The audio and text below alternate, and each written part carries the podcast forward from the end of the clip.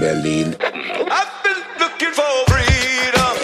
Willkommen zu dem Interview-Podcast direkt aus Berlin. der Gastgeber Wolfgang Patz hier in Berlin. mit interessanten Gesprächspartnern für alle und Berlin. Die Hauptstadt der Welt. Moin und herzlich willkommen im Hauptstadt-Podcast. Heute zu Gast Dirk Kraus von Jock. Äh, Dirk Kraus ist äh, Gründer und CEO von Jock. Und ja, in diesem Sinne erstmal guten Morgen, Dirk. Guten Morgen, grüße dich. Hallo. Es ist ja wirklich im wahrsten Sinne des Wortes guten Morgen, denn wir haben uns auf 8 Uhr morgens äh, verständigt gehabt. Und ich finde es auch cool, dass du, dass du jetzt da bist. Ja, nee, gerne. Also das, äh, das passt gut in den Tag rein. Also insofern ein guter Start in den Tag. Wie startest du denn sonst in den Tag? Also Ja, also ehrlicherweise stehe ich sonst so um sieben auf und versuche dann auch so im Bereich zwischen acht und neun im Büro zu sein. Insofern passt Ja. das. Mhm. hast du irgendwie so eine Morgenroutine, die du machst? Keine Ahnung, Kaffee Nö. und äh, eine Runde laufen oder so? Oder? Ja, gut, also klar, Sport kommt schon so zwei, dreimal vor, aber Ja. ähm, jetzt ähm, nicht, dass ich sagen könnte, montags mache ich dieses, mittwochs dieses oder Ja. das. Ja.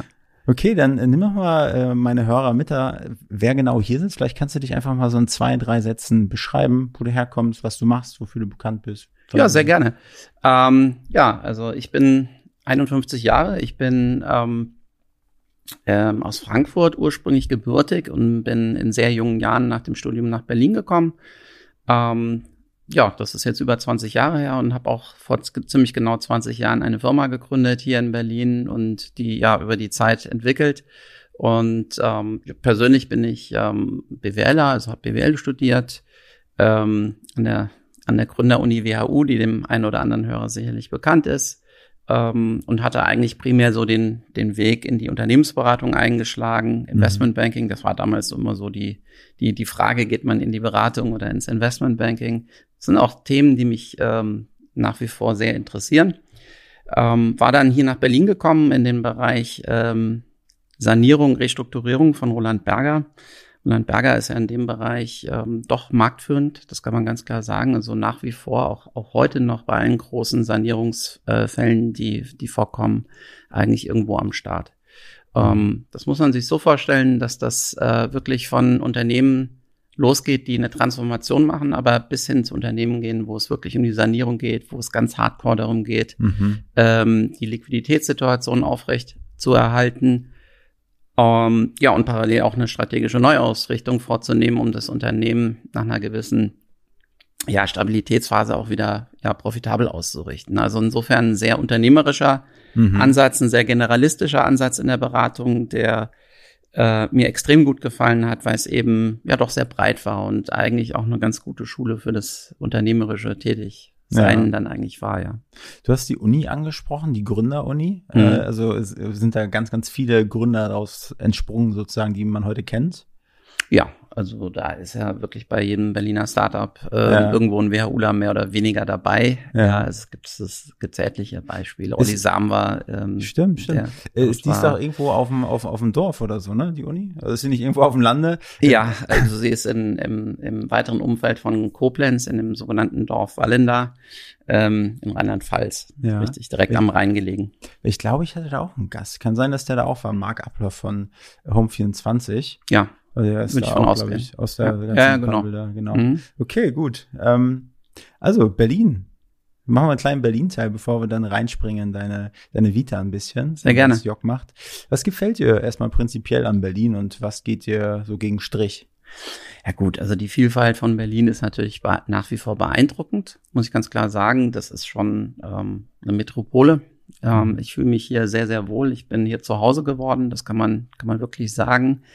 Ähm, äh, ja, man lernt unheimlich viele Menschen kennen, ähm, Mhm. von bis. Eigentlich auch so kann man das ganz gut beschreiben. Mhm. Also es gibt wirklich jeglicher, jegliche Naturelle hier in, ähm, und auch Originale in der Stadt. Insofern, Mhm. das ist ja sicherlich was, was viele wahrscheinlich ähm, anzieht und was Mhm. viele ähm, auf diese Frage antworten würden. Ähm, ja, Berlin ist jetzt sicherlich nicht die allerschönste Stadt. Ich glaube, das muss man auch sagen, aber irgendwo mh, spielt das am Ende des Tages gar nicht so die Rolle. Also Ja. es ist äh, in der Tat ähm, auch eine sehr schöne Stadt, finde ich. Also partiell. Aber ähm, ich glaube, das spielt gar nicht so die, die große Rolle. Also hier ist viel los. Mhm. Hier ist sehr viel Entwicklung. Hier ist sehr viel auch bewegt worden in den letzten Jahren.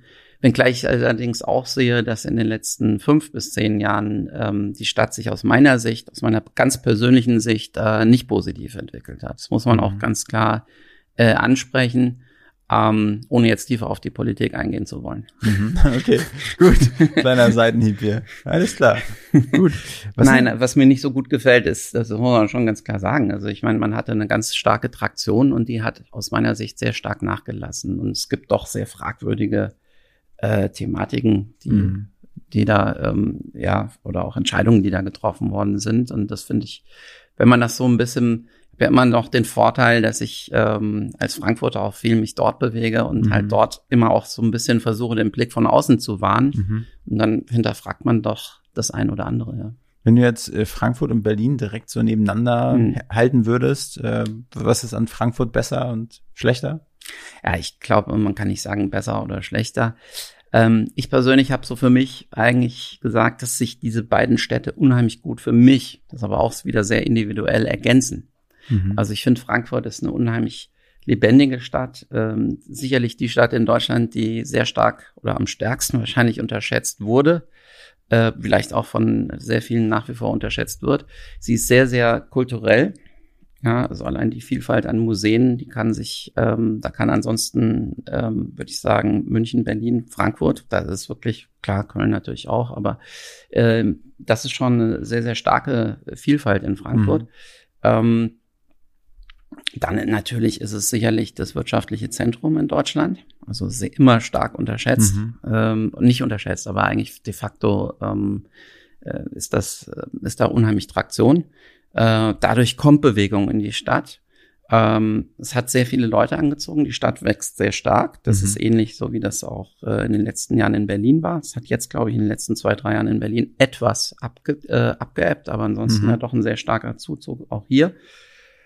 Ähm, das ganze Umland von, äh, von Frankfurt ist hoch attraktiv, also einfach mal den Rheingau angesprochen. Ja, es mhm. ist einfach eine wunderschöne Gegend.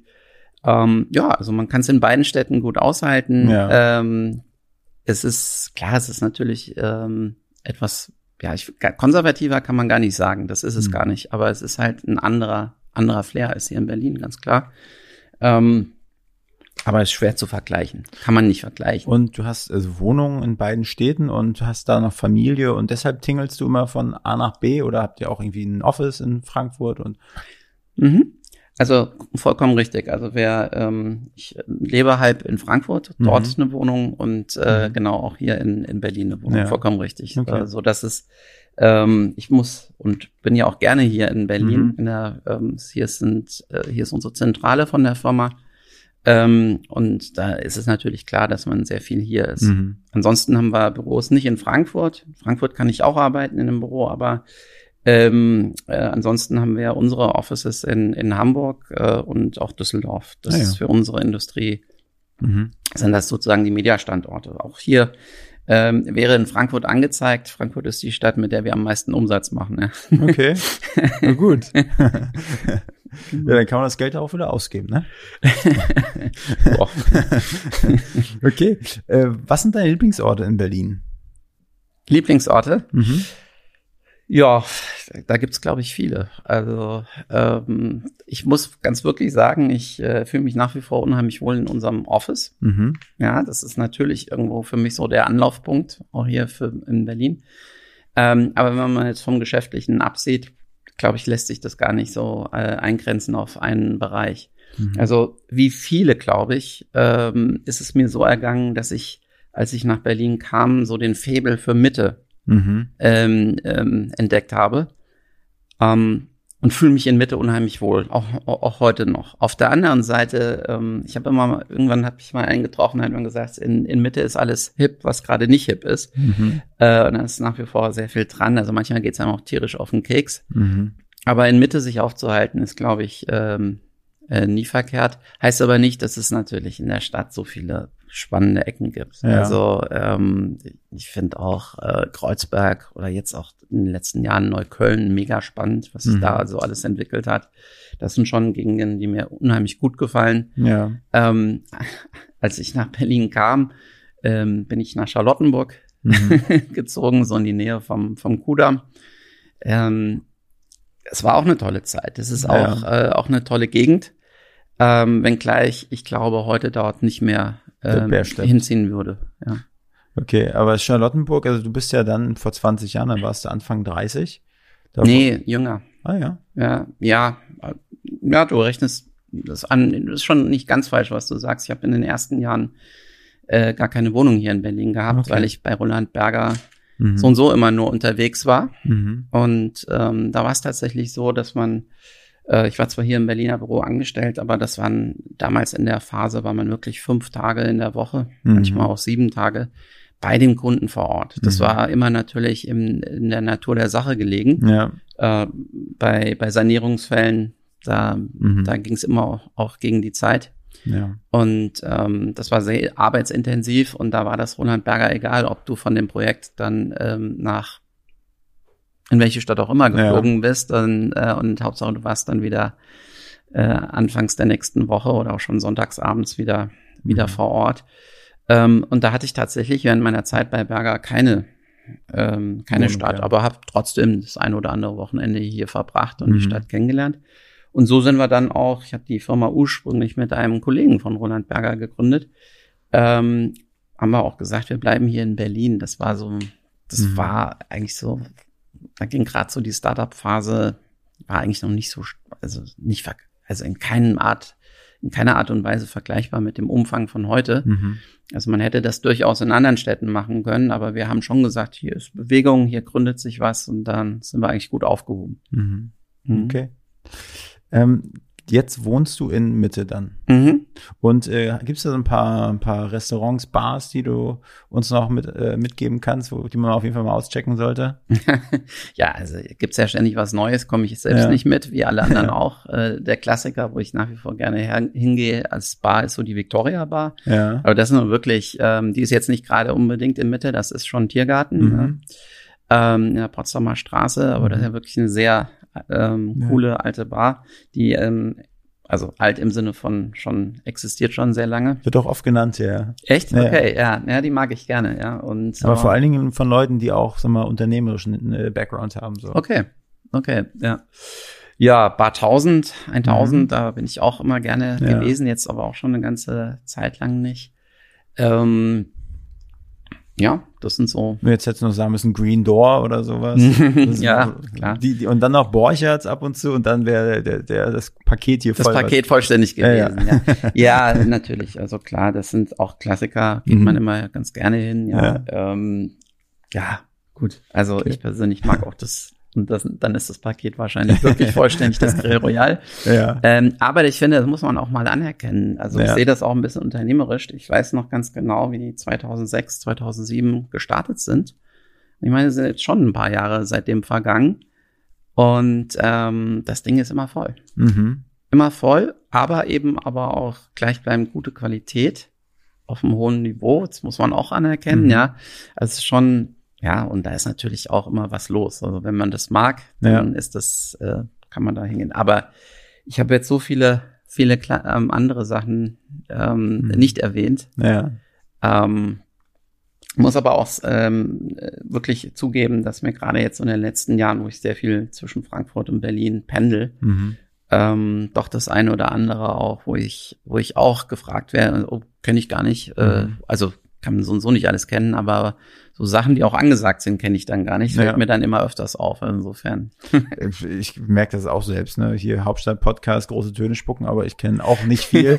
ich werde auch nur von meinen Gästen dann geimpft, ne? Und bin darauf angewiesen, was die sagen, weil ich wohne in Friedrichshain und da macht ja auch überall was Neues auf und da, da bin ich nicht mal up to date. Ja, aber ich finde auch, das ist ja gerade das Schöne, wenn du, genau, nimm Friedrichshain, wenn du da durch die Straßen läufst, ähm, siehst du, kommt ja in jeder, in jeder Straße irgendwo Ja. ein, ein, ein kleines, nettes Restaurant. Und, und das macht's ja auch aus, finde ich. Ja. Ja. dass, äh, dass du dann spontan sagen kannst, super, das sieht toll aus und das interessiert mich jetzt, da gehe ich rein Mhm. und äh, dann ist das meistens auch lecker und auch interessant. Also das ist ja, Ja. ähm, das ist ja insgesamt bei Berlin schon, schon beeindruckender. Mhm. Okay, du hast ja schon einiges erzählt ähm, von, von deiner Vita so.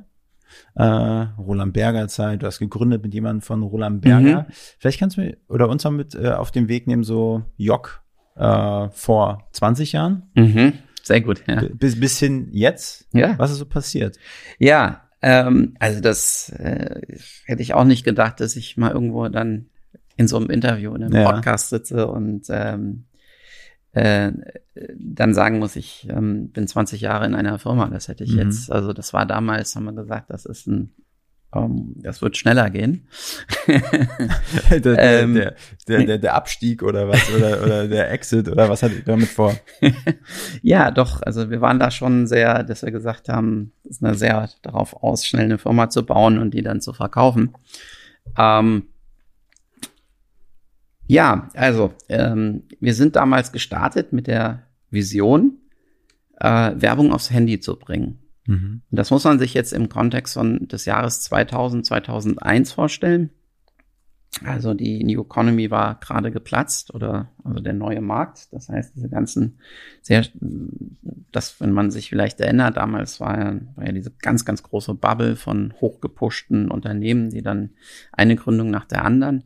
Ähm, und dann platzt der neue Markt. Die Börsenkurse des neuen Marktes sinken rapide in den Keller und eigentlich ist die ganze Szenerie liegt am Boden. Und genau in dieser Phase haben wir eigentlich das Unternehmen gegründet.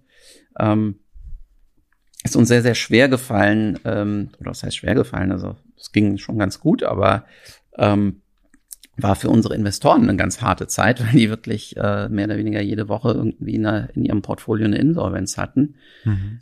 Aber man muss sich vorstellen, es gab damals gar nicht diese, diese Finanzierungsstruktur von Neugründungen oder von Startups, wie das heute der Fall ist. Mhm. Also heute ist ja ähm, Geld im Markt, äh, man darf, darf wirklich sagen, ohne Ende. Mhm. Also eine gute unternehmerische Idee, ein guter Ansatz, ein gutes Team wird definitiv finanziert ähm, und hat eine Chance, so ein Unternehmen aufzubauen. Das war damals komplett anders. Also Mhm. da konntest du die Venture Capitalists, also die, diejenigen Unternehmen, die ähm, ein starkes Risiko eingehen bei einer, bei einer Neugründung, aber dadurch, wenn sie denn aufgeht, die Mhm. Idee dann einen hohen Return haben, also hohe Erlöse haben, Mhm. die konntest du an einer Hand abzählen in ganz Deutschland. Mhm. Also insofern ganz andere Szenerie, als das heute der Fall ist. Ähm, ja, aber zurück äh, zu unserer Company. Die Vision, Hen äh, Werbung aufs Mobiltelefon zu bringen, muss man sich eben vorstellen. Es gab damals ähm, in Deutschland knapp unter 40 Millionen Handys Mhm. bei knapp 80 Millionen oder um die 80 Mhm. Millionen Einwohner. Also da hatte noch nicht jeder eins. Aber es war parallel die Phase, als sich das SMS-Volumen, also das privat versendete SMS-Volumen von Monat zu Monat verdoppelte. Mhm. Also verrückt. Da hat jemand, hat in genau in dieser Phase haben alle das Handy und die ähm, außersprachlichen Kommunikationsmöglichkeiten entdeckt. Ja, aber man war natürlich noch fern von Mhm. vom Internet auf dem Handy. Das war ähm, das war ähm, der eigentliche Ansatz von uns, dass wir gesagt haben, ähm, das Internet kommt auf das Mobiltelefon und wenn das der Fall ist, ähm, wird das der größte Werbeträger überhaupt werden. Mhm. Ähm, insofern waren wir 2000 sehr, sehr früh in der, in der Analyse auch richtig. Aber ich, meine, aber ich meine, wenn du dir, wenn ich mir so ein Nokia 5110 vorstelle, wie kommt dann denn da die Idee von Werbung? Ja, das kann ich dir genau, kann ich dir genau sagen. Also es war ähm, parallel die Phase, als äh, die damalige Bundesregierung unter dem Finanzminister Hans Eichel Mhm. ähm, die UMTS-Lizenzen an die Mobilfunkoperatoren Mhm. versteigert hatte. Ähm, und UMTS war der, Überst der erste Übertragungsstandard, von dem man schon ableiten konnte, Mhm. dass er so hoch ist, dass also das Datenvolumen, das in kurzer Zeit durchgepusht werden kann, so hoch ist, ähm, dass man dann Mhm. Internet-Anwendung auf, äh, auf ein mobiles Endgerät bringen kann. Mhm. Also das war technologisch Okay. ähm, klar. Ähm, aber was dann passierte, vielleicht ändert man der etwas die Jüngeren äh, nicht, vielleicht der ein oder andere in meinem Alter erinnert sich vielleicht oder auch ältere Zuhörer. Ähm, es, wurde, es wurden dann die UMTS-Lizenzen für eine unglaubliche, unglaubliche Summe von über 100 Milliarden D-Mark, also über, über 50 Milliarden Euro Mhm. versteigert, was der damaligen, was ein Riesenerfolg war. Man hatte Mhm. selbst mit wesentlich weniger ähm, Einnahmen daraus ähm, sich errechnet, aber die Operatoren haben sich da gegenseitig sehr stark ähm, nicht überboten, aber sehr stark gepusht und so Mhm. kam dieser wahnsinnige Preis zustande. Ähm, und dann war aber auch klar, wenn ich als Unternehmen, als Mobilfunkoperator so viel Geld in die Hand nehme, um mich vorzubereiten, dann werden die dieses Thema alle miteinander pushen. Da will dann auch keiner der Letzte sein. Und dann mhm. wird auch sehr schnell das Internet aufs Handy kommen. Mhm. Von der, von der Technologie, von der ha reinen Hardware, du hattest jetzt eben das Nokia angesprochen, mhm. vollkommen richtig, ja. Ähm, das war klar, dass das gehen wird. Okay. Ja, also das, da, da war auch unser technisches Verständnis und auch Gespräch, das war klar. Das war nur eine Frage, ähm, was eigentlich mit den ja. Übertragungsraten okay. ähm, der Fall ist. Ähm, aber äh, das hat natürlich wesentlich länger gebraucht, äh, mhm. äh, als man als man angenommen hatte. Und jetzt zu unserer frühen Phase. JOC steht auch für Your Opinion Counts. Das war unsere unsere Idee oder so, so haben wir die Firma damals ähm, genannt. Warum? Weil unser Ansatz war, wir möchten zeigen und wir möchten eigentlich immer mehr die Interaktion zwischen Endverbraucher über sein mobiles Endgerät und Werbetreibenden oder Marke am anderen Ende etablieren ähm, und eigentlich den Fokus auf die Interaktion legen. Mhm. Ja, also ähm, das war damals schon unsere Idee, dass wir gesagt haben, die Antwort ist ein Tastendruck entfernt. So, also mhm. mal jetzt mhm. so plakativ. Ähm, aber ja, unser Geschäftsmodell basierte ähm, am Anfang äh, ganz klar auf SMS, Interaktion. Wie das aussieht, kann ich gleich nochmal drauf eingehen. Aber natürlich mit der Vision, dass das Internet wenn es dann dann auf dem Handy verfügbar sein wird, ganz andere Möglichkeiten mhm. mit sich bringt. Und nochmal mit der Idee, dass dann das Mobiltelefon mit mhm. der größte Werbeträger überhaupt werden wird. Mhm. Ähm, ja, wir sind dann angefangen, wie gesagt, im Bereich SMS und haben hier in Berlin, das ist auch nach wie vor sehr, sehr, äh, nach wie vor im Gespräch oder bekannt. Wir haben damals mit einer Aktion sehr stark oder mit mehreren Aktionen auf uns aufmerksam gemacht. Einmal, weil wir auf der einen Seite den Endverbraucher ähm, angesprochen haben, aber eben auch auf der anderen Seite äh, den Werbetreibenden demonstrieren wollten, wie kann sowas gehen. Mhm. Also damals konnte man sich äh, unter Mobile Marketing, wie es damals hieß, überhaupt nichts vorstellen. Mhm. Ja, ähm, gerade die Werbetreibenden haben gesagt, okay, das was ist das? Ja, was soll das? Mhm. Das ist noch nicht existent. Und wir haben doch demonstrieren wollen, dass man durch die SMS-Interaktion sehr schön ähm, auf Marken, also mhm. im Rahmen von Branding, ähm, doch auf Marken einzahlen, positiv einzahlen kann äh, und in eine Interaktion treten kann mit dem Endverbraucher, um auch Feedback zu bekommen. Mhm. Ja, sei es über die Marke, sei es über die Produkte. Ja, wir haben 2001 zum Start der Firma am Potsdamer Platz also genau da, ähm, wo heute die äh, Mall of Berlin mhm. äh, ist ähm, oder der Tresor ja. äh, war. Dort haben wir einen Kran aufgestellt. Mhm. Ähm, und haben an diesen Kran in 52 Meter Höhe einen Porsche 911 gehäng, mhm. gehangen. Und haben dann ähm, die Frage gestellt, Cash or Crash. Willst du mhm. den Wagen gewinnen oder soll er aus 52 Meter herunterfallen? Und ähm, haben das dann auch mit einer Medienpartnerschaft mit damals mit Bild, mhm. der Bildzeitung einerseits und hier lokal mit Radio Energy sehr stark promotet und haben das parallel noch flankiert mit ähm, ja mit sehr viel ähm, Plakatierung, also out of home mhm. äh, Werbemitteln ähm, hier in Berlin in der Stadt und und haben quasi ähm, ja, die Endverbraucherinnen und Endverbraucher ähm, gefragt, willst du den Wagen gewinnen? Also votiere über das Schicksal des Autos mhm. sozusagen. Ähm, wir haben innerhalb von sieben Tagen äh, knapp 80.000 Teilnehmer gehabt. Das sind für damalige, auch für heutige Verhältnisse ja. mit dem Aufwand, den wir da betrieben haben, der gar nicht so groß war, als unheimlich tolle ähm, oder ein unheimlich hohes Feedback oder respektive Partizipation. Ähm, und das war genau die Idee, also auch den, den, ähm, den Werbetreibenden zu zeigen, pass mal auf, du kannst hier sehr schnell eine unheimlich große mhm. Reichweite aufbauen, wenn man das möchte. Und ähm, war natürlich äh, am Anfang sehr crazy. Die Bildzeitung hat ein, zwei Tage lang ähm, sehr, sehr schön Fotos aufgenommen. Mhm. Da standen damals in Berlin überall, gerade in Mitte, noch irgendwelche Kräne, mhm. weil irgendein Gebäude ähm, ja. gebaut wurde. Und es gibt ein wunderbares Bild, wo man so acht ähm, acht Kräne sieht äh, und an einem hängt halt ähm, mhm. äh, der, der 911 dran, die 911 dran und äh, und Bild sehr, sehr, witzig eigentlich. Mhm. Ähm, sagt so, ja, okay, Parkplatznot in Berlin ist definitiv vorhanden, gerade im Zentrum der Stadt.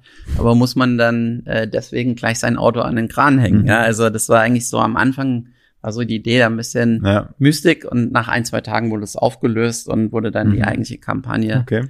Ähm, dargestellt. Äh, das hat ähm, Bild sehr, sehr stark gepusht, aber, ähm, aber vor allem dann auch Radio Energy mhm. ja, hier vor Ort. Wir hatten dann einen Tag, einen Samstag als ähm, als ähm, als den als den Schlusstag definiert. Mhm. Ähm, damals war diese Fläche komplett frei, das muss man sich, mhm. ne, also heute ist dort dieser, zwischen den beiden Gebäuden dieser Innenplatz und das war genau ja. da, wo der Kran stand gegenüber des Bundesrates. Mhm. Und es war eine komplett freie Fläche. Wir haben die so ausgelegt, dass, ähm, dass dort bis zu 20.000 Leute hinkommen können. Wir hatten damals äh, viele Rap-Bands, also wir mhm. haben das so mit, also Rapper dort gehabt und auch andere Bands in Abstimmung mit Energy. Wir haben den ganzen Tag von diesem ja. Event berichtet. Das war mhm. wirklich ein großes, großes Ding. Und ähm, also das war zumindest der Plan. Und ein riesen, so eine Leinwand auf, oder so, so eine digitale Leinwand aufgestellt, wo mhm. so die Live-Ergebnisse der Abstimmung mhm. bis zum Ende dargestellt wurden.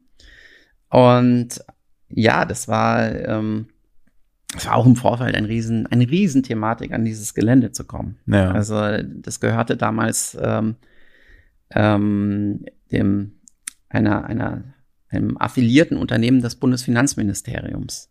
Und dort haben wir dann den Antrag gestellt, mhm. dieses aus, man, wir wussten, dass man das mieten kann. Also mhm. immer damals zur Love Parade oder zu, oder zu ähnlichen Veranstaltungen konnte man mhm. diese Fläche oder beziehungsweise wurde die auch vermietet ja. für Events. Deshalb war uns das bekannt.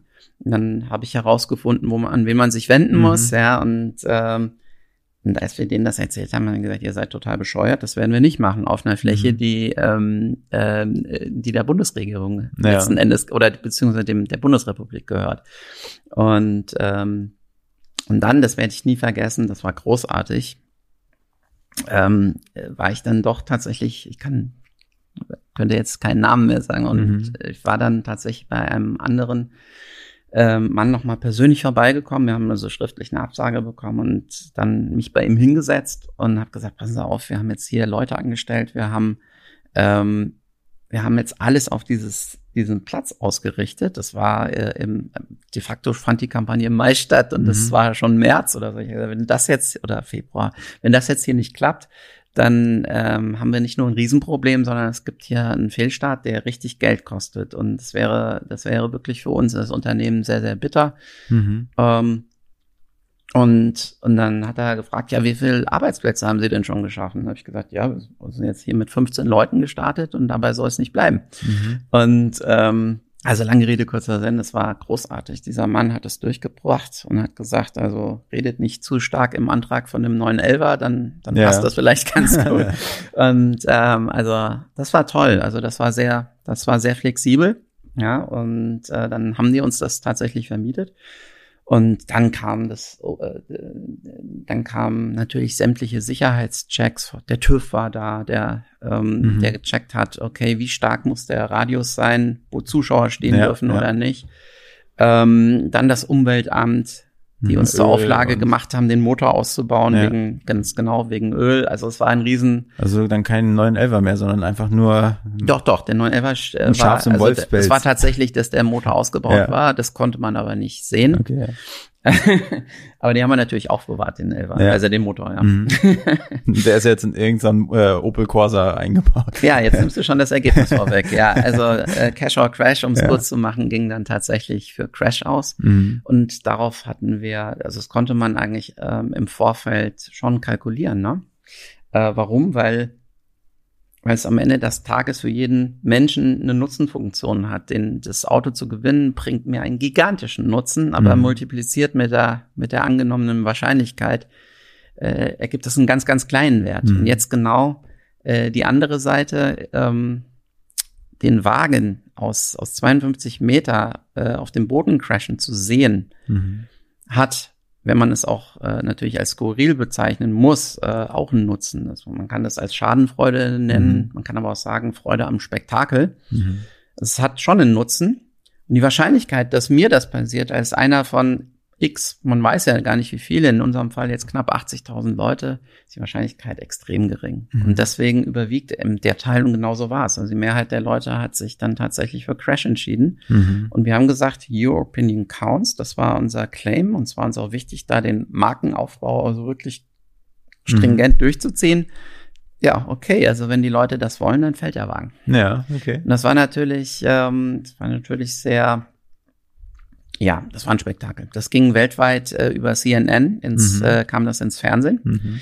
Und ähm, der CNN-Bericht war so, äh, war obercool. Also Germans became totally crazy und erklärten dann, ähm, dass sie das, das Flaggschiff des, äh, des deutschen Automobilbaus ja. aus 50 Meter vom Kran fallen lassen, nachdem äh, übers Handy abgestimmt wurde mhm. darüber. Und das war halt eine Story. Ne?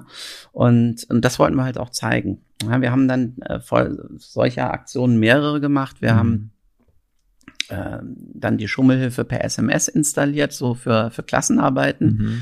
Äh, das hat's bis zu Ulrich Wickert in die Tagesthemen gebracht. Mhm. Vielleicht erinnerst du dich, der, ähm, der hatte immer am Ende der Tagesthemen, hatte der ähm, eine Story und leitete dann über und äh, zum Wetter und sagte mhm. dann immer am Ende, und nun das Wetter. Mhm. So, und, und dazu hat er vorher immer so eine, so eine Story gehabt, mhm. so eine, ja, so eine Anekdote oder so. Und es war genau die Zeit, wo die Lehrer äh, oder die Gewerkschaften um deutlich höhere Löhne oder Gehälter mhm. für die Lehrer äh, äh, gestritten hatten, aber auch äh, schon über die vermeintliche Arbeitsüberlastung äh, von Lehrern. Das war ein Riesenthema. Mhm. Äh, und dann sagt er, und nun kommt jetzt auch noch diese neue Firma Jock hinzu, die ähm, die Schülern die Schulhilfe per mhm. SMS ähm, ähm, anbietet. Und du kannst dir natürlich nicht vorstellen, was das dann ähm, bedeutete, wie viele Anmeldungen wir hatten, ja. ähm, gerade von jüngeren Menschen. Also Cash or Crash als erste solche, mhm. äh, als solche Aktion hat eher doch dann so die 20-Jährigen plus angesprochen. Mhm. Und dann haben wir gemerkt, Mensch, wir wollen da auch in den jüngeren Bereich auch eine ja. eine Zielgruppe aufbauen. Das hat hunderttausende Anmeldungen gebracht. Äh, wir waren eines der ersten Unternehmen ähm, hier in Deutschland, das eine einheitliche Kurzwahl hatte. Also das heißt, über alle Mobilfunknetze war das eine fünfziffrige Nummer, mhm. eine kostenfreie. Das betone ich immer gerne. Mhm. Also nicht so die Olli Sammer da, war damals mit Jamba unterwegs und mhm. hat halt die Klingeltöne verkauft. Und das war halt alles kostenintensiv. Und bei uns war es eben nur die Kosten des Verschickens einer normalen SMS. Damit, ähm, damit eben, wir wollten ja die Interaktion fördern und nicht durch Kosten verhindern. Und deshalb war das alles ähm, im nicht kostenintensiven Bereich. Mhm. Ähm, ja, und du kannst dir gar nicht vorstellen, wie viele Leute sich dann da angemeldet hatten, ähm, weil wir immer gesagt haben, du registrierst, registrierst dich bei York über Geschlecht und Alter. Also dass wir so die ersten, die mhm. wichtigsten Zielgruppendaten hatten. Und unsere Idee war, unsere eigene Reichweite aufzubauen. Und das ist uns auch gelungen. Wir haben damals äh, über eine Million Menschen äh, in Deutschland ähm, an Registrierungen gehabt mhm. und haben dann über die Interaktion dann auch ähm, immer mehr dann beispielsweise auch E-Mail-Adressen äh, als Feedback mhm. bekommen, wenn wir gesagt haben, das können wir euch jetzt hier per E-Mail zuschicken oder so. Also mhm. es war damals schon ein sehr, ähm, ja, immer auf diesen Austausch ja. ähm, äh, ausgelegt. Und die Registrierung war auch damals unter damaligen ähm, Aspekten auch absolut datenschutzkonform. Mhm. Also wir galten als Mobil äh, Mobilfunkunternehmen, das vereinfachte Registrierungsbedingungen hatte, weil es eben über SMS natürlich mhm. sonst sehr schwer ja. gewesen wäre. Ne? Aber haben dann zusätzlich wie schon das Double Opt-in über mhm. ähm, ähm, über die Internetseite dann ähm, nachgezogen mit mit mit sehr großen Teilen der mhm. Nutzer. Also das war schon eine, eine ganz ganz coole äh, coole Entwicklung, die wir da genommen haben. Äh, und wir hatten dann eben eine genügend hohe Reichweite, um halt auch den den großen Brands zu zeigen, okay, wenn du jetzt 200.000 Leute in deiner Zielgruppe ansprechen willst, ähm, dann kannst du das tun. Mhm. ist natürlich unter Aspekten von Mediakommunikation immer noch viel zu klein. Mhm. Aber ähm, wir haben dann doch ähm, ja sehr viele Kunden gewinnen können. Ja. Also zum Beispiel sowas wie Jägermeister, mhm. die dann äh, den Männlichkeitstest per SMS gemacht hatten. Es war mhm. urkomisch. Und dann gab's halt dann, also es war immer so drei Frage-Antworten und es war mhm. halt genau vordefiniert, wie was auf welche Antwort Entschuldigung, auf welche Frage, welche Antwort reinkommt, Ja. was dann als nächste Frage kommt. Mhm. Und am Ende konntest du dann äh, so ein Jägermeister Hirschgeweih als ähm, als Icon auf dein Handy bekommen. Ja. Das war äh, oder ein Klingelton. Das Mhm. war, eine, war damals ein Riesending. Und Mhm. du warst damit, konntest du dein Ha- Handy individualisieren.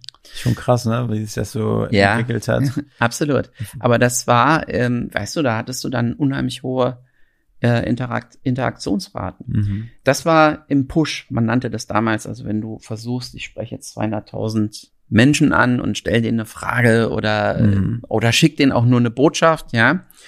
Ähm, und parallel dazu gab's halt eben, parallel dazu gab's halt eben auch das Pull-Verfahren, also zu sagen, okay, ich nutze externe Medien, um die Leute zur Interaktion Mhm. äh, zu bringen.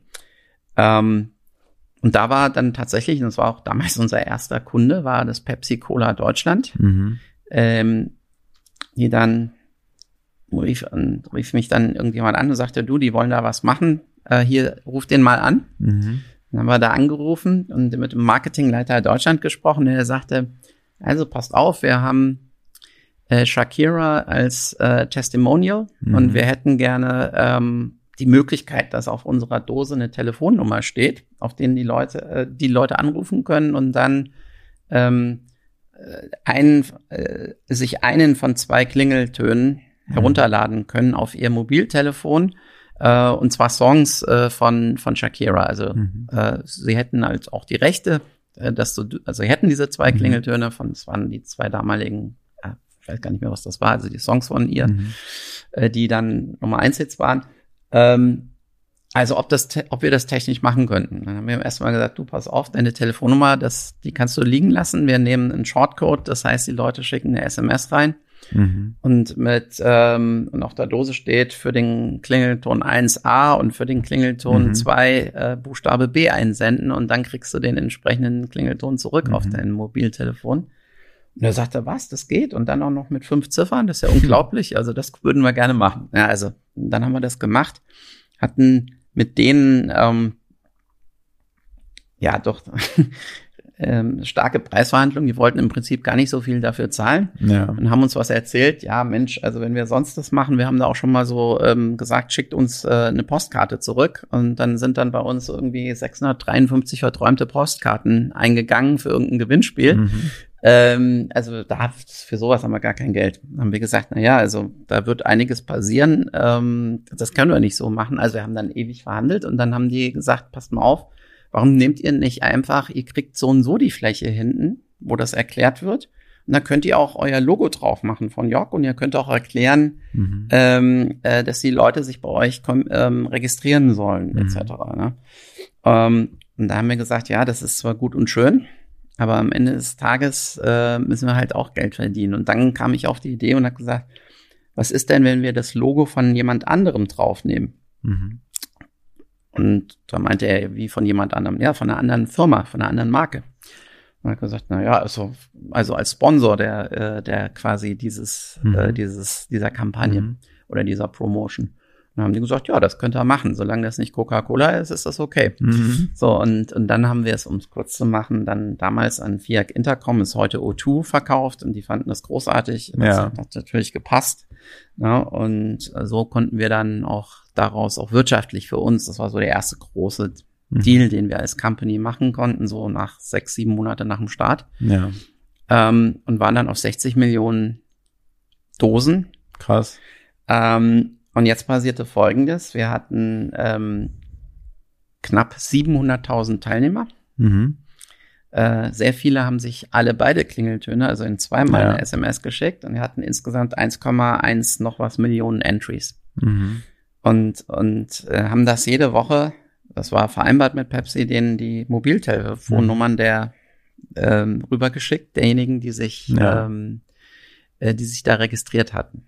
Ja, und wir haben das auch schon aufgezogen, dass die sich bei York auch registrieren, also mit Geschlecht und Alter. Mhm. Und da kannst du dir vorstellen, wie schnell wir für uns natürlich auch unheimlich groß ähm, da die unsere Reichweite aufgebaut haben. Mhm. Äh, und Pepsi konnte es gar nicht glauben. Die haben gesagt, wir erzählen ihnen was vom Pferd und haben dann ein externes ähm, ähm, Marktforschungsinstitut damit beauftragt, Mhm. ähm, zu validieren, ob das stimmt. Per Zufallsauswahl äh, haben die dann, ich glaube, 1000 Leute tatsächlich angerufen Mhm. und haben aber das auch gleichzeitig verbunden mit, wie hat euch das gefallen, wie findet ihr Mhm, das? mhm. War überragendes Feedback. Alle Ja. Nummern waren echt und Pepsi war so begeistert, dass wir genau dasselbe System dreimal gemacht hatten. Einmal war es dann James Bond als Testimonial Mhm. und da hatten wir dann Sony Ericsson mit einem neuen ähm, Handy dann da drauf. Und das zweite Mal war es äh, tatsächlich das ZDF als, Ja. als äh, Promotion Partner. Also es war sehr, sehr cool. Also es war, wurde sehr, sehr, ähm, sehr, sehr groß und war dann für uns auch ein Weg, ähm, ja, sehr stark dann mit anderen FMCG-Herstellern, also Fast Moving Consumer Goods, äh, Lebensmittelherstellern auf Deutsch, ähm, oder nicht nur, aber eben primär Lebensmittelherstellern ins Gespräch zu kommen. Ja, und nach anderthalb Jahren ähm, saß ich dann in London bei Coca-Cola und die haben gesagt, passt mal auf, das ist ja ganz nett, was ihr da für Pepsi Mhm. macht, aber ähm, wir würden gerne da ähm, eigentlich das, was ihr da macht, machen, aber dann europaweit, aber dann müsst ihr aufhören mit Pepsi. Mhm. Und äh, so kam es dann, dass wir eigentlich ähm, in der Konsequenz auf, ja, wir haben das mal dann alles zusammengerechnet, auf knapp 10 Milliarden, also man kann, unvorstellbar Ja. große, großes Volumen über, über mehrere Jahre dann auf über 10 Milliarden Verpackungen ähm, drauf waren, nicht nur von Coca-Cola, aber auch von sehr vielen anderen Brands, so von bis hin zu Mars, Ja. äh, und etlichen anderen Herstellern, Kellogg's, ähm, Schweppes, was auch immer, und haben dann eigentlich immer solche solche Sachen gemacht. Ja, das war aber alles Projektgeschäft und das war auch gut. Man hat dort sehr viel Geld verdient und konnte die Firma entwickeln. Aber ähm, natürlich ist das kein Geschäft, was ich ähm, muss immer wieder neu akquiriert werden. Mhm. Und das macht es so wahnsinnig ähm, schwierig. Jedes einzelne Projekt ist spannend und Ja. ist individuell, ähm, ist auch natürlich sehr margenhoch, man verdient ordentlich Geld, aber es ist natürlich, ähm, wenn sie, wenn du eine größere Firma bauen willst, dann ist es irgendwann kommt es an sein Limit. Mhm. Ne? Weil irgendwann hat dann auch Coca-Cola nur noch 100 Millionen Dosen innerhalb von Ja. drei Monaten und nicht 200 Millionen. Das ist also Mhm. nicht beliebig skalierbar. Und damit eigentlich war uns das ähm, klar, wir müssen es eigentlich schaffen, dahin zu kommen, was unser ursprünglicher Plan war. Das hört sich ja echt krass an. Also ich meine, das war jetzt eine, eine, eine lange Geschichte, aber ich meine, was für, mit was für einen Zahlen du da, sag ich mal, auch um dich geworfen hast mit dieser Reichweite, die man da Mhm. erzielt hat, ne? Äh, aber da frage ich mich so, was ist denn dabei am, am Ende hängen geblieben? Auch so diese Werbedeals, die da rumgekommen sind, Sony Ericsson, was haben die dann sozusagen gezahlt dafür, dass sie da auf der Dose sein konnten, also damit ihr auch euer Geld gemacht habt nach hinten raus Mhm. und diese ganzen Nutzer, die ihr erreicht habt, ähm, ja, was habt ihr, was hat das für euch bedeutet als Unternehmen? Mhm. Ja gut, das, äh, ich hatte es eben ähm, angesprochen, das war, es, es ist immer natürlich abhängig von der Reichweite gewesen. Ne? Also es macht schon einen Unterschied, ob du ähm, ähm, 100 Millionen Verpackungen hast für eine Kampagne oder nur 10. Ne? Also ja, insofern kann man jetzt nicht sagen, es gab da immer einen Preis, aber die großen Projekte für Coca-Cola, die waren dann siebenstellig. Ne? Also da ging es dann ähm, schon um Millionen Umsätze pro Projekt.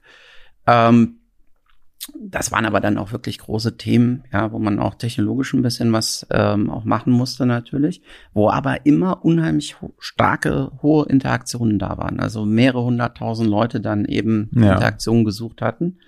Ähm, also insofern, ähm, wir haben dann aber auch natürlich uns so aufgestellt, dass wir von beiden Seiten ähm, Erlöse generiert haben, nämlich einmal von, wir haben immer dieses System weitergemacht, dass wir immer einen Promotion-Partner genommen haben, der die Kampagnen gesponsert hat auf der einen Seite und auf der anderen Seite eben also der ganze Technologieanbieter zu sein für Mhm.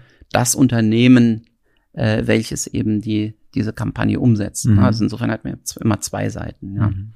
Aber das hatte dann auch damals so Skurrilitäten, dass man dann auf einmal von Samsung ähm, irgendwie äh, 1000 Handys bekam Mhm. äh, als Teil der Bezahlung, also als Teil des Deals. Ja. Und, ähm, äh, und dann sind dann da irgendwie 500 an Coca-Cola gegangen und wir hatten auf einmal 500 Handys und die haben wir dann über den Zweitmarkt verkauft. Ja, Äh, also es waren, ja, das war ein, ein, zwei Mal der Fall, das war ein bisschen, aber ja, tausend Handys. ja, ist so gut. ja, aber das war ähm, alles in Absprache natürlich mit Ja. Samsung, ja, aber ähm, das, wir haben gesagt, Mensch, also wir, eher auf Euro mit Euro unsere Mitarbeiter bezahlen, weniger mit Handys. Und, ähm, 100 Handys pro Monat. Naja, genau. ja, aber das war eher die Ausnahme. Also insofern, ja, aber doch schon äh, vollkommen richtig, was du sagst, sehr, sehr große Projekte. Also die Firma ist ja auch dann relativ stark gewachsen. Wir haben dann internationalisiert, ähm, sind dann auch 2006 an die Börse gegangen. Mhm. Also sehr, sehr früh, als ein sehr, sehr kleines Unternehmen. Die Deutsche Börse oder Frankfurter Wertpapierbörse hat dann damals äh, den sogenannten Entry Standard entwickelt, ähm, einen Markt für Börsengänge, der etwas weniger reguliert ist als der amtliche mhm. Handel und damals geeignet war oder auch überlegt war, dass man kleinere Unternehmen an die Börse bringt mhm. und dem Kapitalmarkt zuführen kann, so dass frisches Kapital für solche Unternehmen ähm, bereitgestellt werden kann. De facto war das damals, ja, wir haben dann äh, natürlich auch eine schöne, ähm, also auch dann Geld eingenommen als Company für das äh, über den IPO, also mhm. über den Börsengang. Mhm. Ähm, aber es war natürlich parallel auch der der Ausstieg für unsere ersten Investoren, die halt äh, ihre Anteile über den Börsengang und im weiteren Verlauf veräußert ja. hatten und damit sehr sehr ordentliche Gewinne eingefahren hatten. Mhm. Ähm, ich hatte es eben ganz kurz angesprochen schöne Geschäfte. Wir haben dann auch ähm, natürlich äh, mit dieser dann doch immer weiter wachsenden Reichweite ähm, auch sehr viel, nicht nur diese Kampagnen über Verpackungen gemacht oder äh, auch aus dem TV natürlich heraus. Das mhm. ging natürlich auch aus, aus, aus Plakaten, die ähm, äh, an der Bushaltestelle konntest du mhm. ja überall diesen Shortcode drauf machen mhm. und zur Interaktion animieren. Äh, sondern wir haben dann natürlich auch diese Reichweite, wie vorhin eben schon angesprochen, immer mehr nutzen können und haben auch darüber halt im Rahmen von Push-Nachrichten, die nach außen geschickt wurden, sehr viel Umsatz auch gemacht und Interaktion mit den Brands inter, ähm, mhm. ähm, aufgebaut. Und das waren natürlich für die großen Werbetreibenden, das waren immer, ich würde das aus heutiger Sicht erste Versuche, erste Gehversuche bezeichnen. Mhm. Und äh, man hat dann gesagt, ja, okay, da kann man schon was machen. Ja. Es war aber natürlich nie äh, kontinuierlich im, im Mediaplan verankert. Mhm. Ja, und äh, deshalb, ich hatte gesagt, wenig skalierbar, du musstest jedes Projekt neu akquirieren, ja. jede Kampagne. Ähm, insofern war das sehr personalintensiv, weil du immer mehr Sales-Leute brauchtest. Mhm. Und das mhm. war auch okay. Also wir haben die Firma äh, auch weiter zum Wachsen gebracht und äh, das Unternehmen war auch profitabel. Alles gut. Aber die richtige Skalierung kommt eben mhm. darüber nur schwer in Gang. Ja, und insofern haben wir eigentlich diesen Zeit, Horizont eigentlich immer herbeigesehnt oder gehofft, dass wir den verkürzen können, bis dann wirklich das Internet aufs Handy kam. Mhm. Das war dann 2007, 2008, 2009 der Fall, als das iPhone in den ja. Markt gebracht war, wurde. Es war das erste, ja, das erste richtig, richtige Internet auf dem Handy. Es gab die Vorläufer auf dem BlackBerry davor. Mhm unglaublich mühsam, ähm, die mobilen Seiten nicht optimiert. Ja. Äh, es war also wirklich, oder die Webseiten nicht mobil optimiert, mhm. besser formuliert. Also insofern, äh, das hat noch eine ganze Weile gedauert. Und bis dann natürlich eine Verbreitung äh, die auch werberelevant ist im mhm. Markt war, da sind wir, da springen wir dann schon eigentlich so in 2014, 2015. Ne? Da sind wir dann auf einmal ja.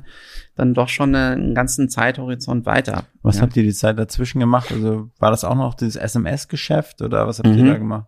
Ja, also wir haben, wir haben dann äh, nach dem Börsengang aus heutiger Sicht, ich will nicht sagen den Fehler gemacht, aber doch ähm, das unternehmerisch nicht 100 Prozent clever gemacht. Wir haben dann angefangen, sehr, sehr verschiedene Unternehmen dazu zu kaufen. Mhm. Ähm, beispielsweise ein, ein sehr spannendes Unternehmen gekauft, das sich damals spezialisiert hatte, eben genau über einen äh, Softwareansatz äh, Webseiten mobil zu optimieren. Mhm. Und ähm, sowas hatten wir bei York auch, ähm, auch angefangen zu entwickeln. Mhm. Äh, diese Firma war diesbezüglich da ähm, ein bisschen weiter. Und dann haben wir gesagt, okay, das, das passt, weil immer mehr unserer Werbetreibenden haben gesagt, okay, also jetzt hätte ich gern dann auch eine Webseite auf dem Mobiltelefon. Ja. Äh, und darüber konnten wir diese Art von Projekten mhm. skalieren. Mhm. Und es war dann tatsächlich so, dass im, in den Jahren 2009 bis 11, so würde ich sagen, war jede zweite mobile Webseite, die, äh, die wir, die eigentlich in Deutschland etabliert wurde, lief über unsere Technologie. Mhm. Also wir mhm. sind da eigentlich ein sehr großer Player dann auch geworden, sehr stark gewachsen. Und das war dann schon auch eben nicht ein, ja, also man hat dann auch langfristige Beziehungen aufgebaut Mhm. äh, mit diesen Werbetreibenden, weil so eine Seite natürlich auch von der technologischen Seite auch betreut werden Ja. muss. Ne? Also das war insofern schon doch eine Weiterentwicklung. Ja, wir haben dann auch äh, parallel noch das klassische Mobile Marketing Geschäft weiter betrieben, immer mehr dann halt versucht, das ins mobile Internet zu verlagern. Und dann ähm, parallel hatte ich, ähm, hatten wir aus einem ähm, aus einer Gelegenheit heraus eine Tochterfirma gegründet, ein Affiliate-Netzwerk aufgebaut. Ähm, Affiliate-Marketing bedeutet, dass man dass man nicht wie eben nur in normaler Werbung ähm, Erlöse generiert, dadurch, dass man eine Werbekampagne ausliefert, Mhm. sondern nur bei Erfolg. Also man versucht dann Mhm. ähm, quasi für den Werbetreibenden direkt den Umsatz zu, Mhm. zu triggern, zu pushen. Also typischerweise waren es damals halt E-Commerce-Seiten, Mhm. die im stationären Internet natürlich, das war sehr stark stationär getrieben, dieses Geschäft damals noch, dass man versucht hat, ähm, ja, äh, Leute auf ähm, beispielsweise Webseiten äh, zu führen, wo sie Mobilfunkverträge Mhm. von der Deutschen Telekom kaufen können oder wo sie, was auch immer. Also Ja. wir hatten da ähm, 3.000, 4.000 Werbetreibenden auf einmal aufgebaut, dieses Geschäft zum Laufen Mhm. gebracht und das kam nur heraus, weil uns ähm, ein großer Mobilfunkhersteller ähm, aus Korea ähm, äh, dann gefragt hat, hey, könnt ihr für uns in Europa sogenannte Leads generieren? Also Leads bezeichnet man in der Industrie als äh, Menschen, die sich für irgendetwas registrieren, weil sie sich dafür interessieren. Ja, Mhm. und so, dass dann im zweiten Schritt der Werbetreibende über welches Medium auch immer, vorzugshalber dann E-Mail, Mhm. äh, Kontakt aufnehmen kann und dann auf seine Produkte aufmerksam machen kann. Das ist noch kein direkter Abverkauf, aber natürlich Leads sind, gen Mhm. sind generell interessierte Menschen. Ne? Und dann war das eine europaweite Kampagne und dann war das auch ein gro unheimlich großes Budget. Und dann haben wir Mhm. gesagt, klar können wir das. Und so haben wir dann innerhalb von zwei Wochen Affiliate Marketing gelernt und ähm, haben dann tatsächlich gesagt, nach diesem Projekt, was sehr erfolgreich gelaufen ist, was wir de facto aber nur mit Unterstützung von Firmen, von anderen Firmen umsetzen konnten, Mhm. haben gesagt, Mensch, wenn man das institu- institutionalisiert und eine Plattform aufbaut, dann, ähm, äh, dann kann man da das ja unheimlich zum Wachsen bringen. Äh, und so ist dann Belboon, so heißt diese Firma, entstanden. Ähm, ich habe dann später noch, ähm, drei Jahre später haben wir das, diese, die erste Affiliate-Marketing-Plattform in Deutschland noch dazu gekauft, so dass wir dann eine, eine Tochterunternehmung hatten, die ähm, bei knapp 10 Millionen Euro Umsatz schon lag ähm, und ähm, sehr profitabel auch arbeitete. Jetzt kann man sagen, gut gemacht. Das war auch wichtig im späteren Verlauf. Aber es hatte natürlich mit dem Kerngeschäft, wir hatten zwar die Vision, irgendwann kommt auch das aus Handy, aber ähm, das hatte natürlich mit dem Kerngeschäft äh, unseres Unternehmens Mhm. Äh, nicht so wahnsinnig viel zu tun. Und jetzt, ohne darauf tiefer einzugehen, wir haben dann noch zwei, drei andere Firmen dazu gekauft. Und auf einmal war Jock doch ein sehr großes oder größeres Unternehmen geworden mit äh, über 200 Angestellten Mhm. aber am Ende des Tages vier, fünf Geschäftsfeldern. Und ähm, das ist äh, dann ähm, äh, nicht so wahnsinnig clever, Mhm. weil man, ähm, ja, das sieht man auch bei den, natürlich jetzt auch in den Folgejahren dann sehr erfolgreichen Unternehmen oder Startups, die fokussieren sich auf ein Thema, pushen das, wirst in diesem Thema immer besser, sei es über die Technologie oder die Reichweite, die du aufbaust oder die Skalierung und machst dadurch ein wesentlich größeres Unternehmen und springst, generierst dadurch natürlich ein Mhm. wesentlich größeres Wachstum. Ähm, ja, und wir haben dann gemerkt, dass es einfach unheimlich schwer ist, ähm, dort alle dieser Felder ähm, äh, zum Wachsen zu bringen Mhm. äh, oder zu einer, zu einer ordentlichen Wachstumsrate zu bringen. Ja, und mein Ansatz war dann zu sagen, alles zu verkaufen und wieder zurück zum eigentlichen Kern zu kommen, nämlich das, was wir in unserem Businessplan bei Etablierung der Firma äh, reingebracht haben, nämlich ähm, Mobile Advertising zu betreiben, Mhm. über das Handy, über die Webseiten, die dann auf Mobiltelefonen verfügbar sind, Werbung auszuliefern. Äh, das haben wir dann 2009, 2010 angefangen als Ja. ein weiteres Geschäftsfeld und das hatte dann auch tatsächlich logischerweise die größten Wachstumsraten. Äh, und da haben wir uns sehr schnell, sehr, sehr schnell auch in all unseren Ländern, wo wir in Mhm. Europa unterwegs waren, dann auch ähm, ganz gut etabliert. Glaubst du denn, kurz Zwischenfrage, mit den anderen Unternehmen, dass die nicht, sag mal, so profitabel waren, ne? dass man auf mehreren Hochzeiten tanzen musste, dass man sich wieder auf eins fokussieren wollte? Lag es daran, dass du es nicht geschafft hast, dich sozusagen in jedes Feld reinzudenken, weil das schon irgendwie auch also mal, was du bei Roland Berger, keine Ahnung, wo mitgenommen hast, hat das alles damit so ein bisschen noch zu tun, würdest du sagen? Ja, du kannst ja so ein Unternehmen nicht alleine führen. Also Ja, wir waren ja, damals, hundertprozentig. dann, damals dann ein, ähm, ein Dreiervorstand Mhm. und hatten für die einzelnen äh, ähm, Tochterunternehmen natürlich auch äh, Verantwortliche, sei es Mhm. Geschäftsführer etc. Ähm, ich möchte so sagen, als ein Unternehmen, die sagt, das ist kein Siemens. Ein Siemens kann sagen, ich betreibe hier fünf, sechs Mhm. verschi- verschiedene Business Units, die komplett unterschiedliche Sachen machen. Mhm. Ähm, das sind am Ende des Tages aber auch eigene Konzerne im Konzern. Ja. Und ähm, äh, natürlich kannst du auch im mittelständischen Bereich sowas finden, dass es verschiedene Business Units gibt, äh, die auch nicht so wahnsinnig viel miteinander zu tun hatten. Aber in der Größenordnung, in denen wir unterwegs waren, war das, ähm, das ging. Du hättest das auch geschafft. Die Unternehmen haben auch profitabel gearbeitet. Aber du wirst einfach nicht gut äh, oder du wirst Ja. nicht exzellent. Lass mich, also gut ist ja in Ordnung, aber du wirst ja exzellent werden. Und Exzellenz schaffst du dann nicht in jedem dieser Bereiche und äh, du schaffst es vor allem nicht in, in keinem dieser Bereiche, weil Mhm. du dich natürlich immer defokussierst. Ja. Und, und das ist eigentlich äh, die Geschichte dahinter. Natürlich gibt's dann auch, äh, auch Anonymisitäten, weil man sagt, Mensch, eigentlich sind wir doch diejenigen, die Geld verdienen, warum wird jetzt dahin Geld äh, investiert? Das ist ja dann auch, ne, also insofern ähm, solche Themen, die sich dann auch parallel entwickelt hatten. Ja, und ähm, das Unternehmen ist dadurch und dann auch ähm, ähm, sehr schnell auch in Schwierigkeiten gekommen und ähm, weil es eben da mein Ansatz zu sagen, alles zu verkaufen, eben nicht auf unbedingt Gegenliebe bei Aufsichtsrat und Mitvorständen traf. Ähm, ja, also ähm, am Ende des Tages, ich bin, bin dann aus dem Unternehmen raus und ähm, bin dann anderthalb Jahre wieder zurück in das Unternehmen und habe dann diese Strategie mit neuem Ja. Aufsichtsrat umgesetzt. Ähm, vorher wurden auch schon, Gott sei Dank, die ersten Schritte in diese Richtung umgesetzt. Und ähm, so konnten wir uns dann ab 2014, ähm, 15 sehr, sehr stark auf, auf, das, auf den Kern, auf ein Geschäftsfeld Ja. äh, fokussieren, was uns unheimlich gut getan hat. Es war damals eine sehr schwierige Phase. Das Unternehmen war ähm, Unternehmensverkäufe, die dann in der Zeit, wo ich draußen war, ähm, teilweise missraten also Mhm. der Abverkauf der Töchter war da teilweise nicht gut gelungen. Ähm, dann auch äh, ein Bereich, der dann auf einmal auch kein Geld mehr verdient hat aus, Mhm. ähm, und Geld verloren hat. Ähm, also es gab, gab diverse Probleme und insofern war das dann auch eine angespannte Situation, eine sehr angespannte Situation, als ich dann zurückkam.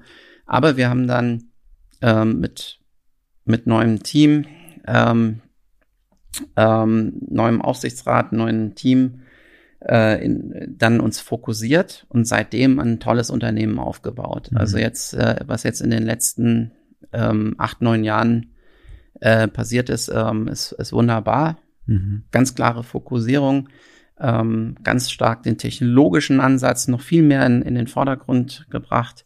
Äh, heute machen wir das, was äh, in unserem ursprünglichen Businessplan drin Ja. stand, nämlich vereinfacht gesagt, ähm, sind wir ein, ein, ein, ein Softwareanbieter, ein Technologieanbieter äh, für die digitale, für digitale Werbung, nicht nur auf dem Handy, primär nach wie vor auf dem Handy, aber auch für den Desktop, in Zukunft aber auch für andere digitale Kanäle. Mhm.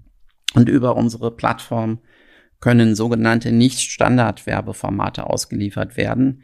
Ähm, das sind vereinfacht gesagt Werbeformate, die wesentlich besser aus Sicht des Werbetreibenden funktionieren, die also beispielsweise eine höhere Interaktion generieren, die aber vor allem, wenn es um, um, um sogenannte ähm, Brand-KPIs geht, Mhm. wesentlich bessere Awareness, also Aufmerksamkeit Mhm. generieren.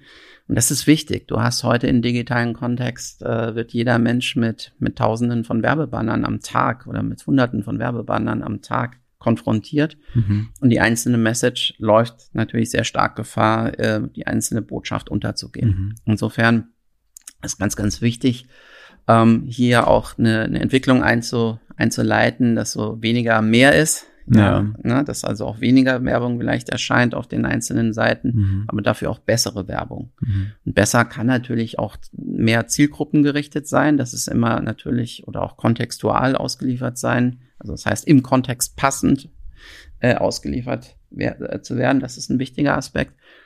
Aber eben ähm, unser Ansatz ist auch zu sagen, oder das steht bei uns eben im, Vor ähm, im Vordergrund, dass wir sagen, hey, pass auf, erzähl, mach nicht nur Werbung, sondern fang an, deine Geschichte zu erzählen. Mhm. Ja, und deshalb sind unsere Werbeformate sehr stark auch mit Videoinhalten mhm. äh, bestückt. Das äh, nimmt einen immer größeren Raum ein.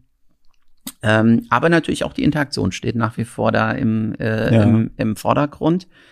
Ähm, und das ist geblieben. Und deshalb äh, passt auch, auch, auch heute noch nach, die, nach 20 Jahren äh, Your Opinion Counts oder also der mhm. äh, ähm, YOC oder YOC passt halt eben dieser, passt halt nach wie vor da sehr, sehr gut dazu. Wo, wo, wo kann ich euch schon mal gesehen haben?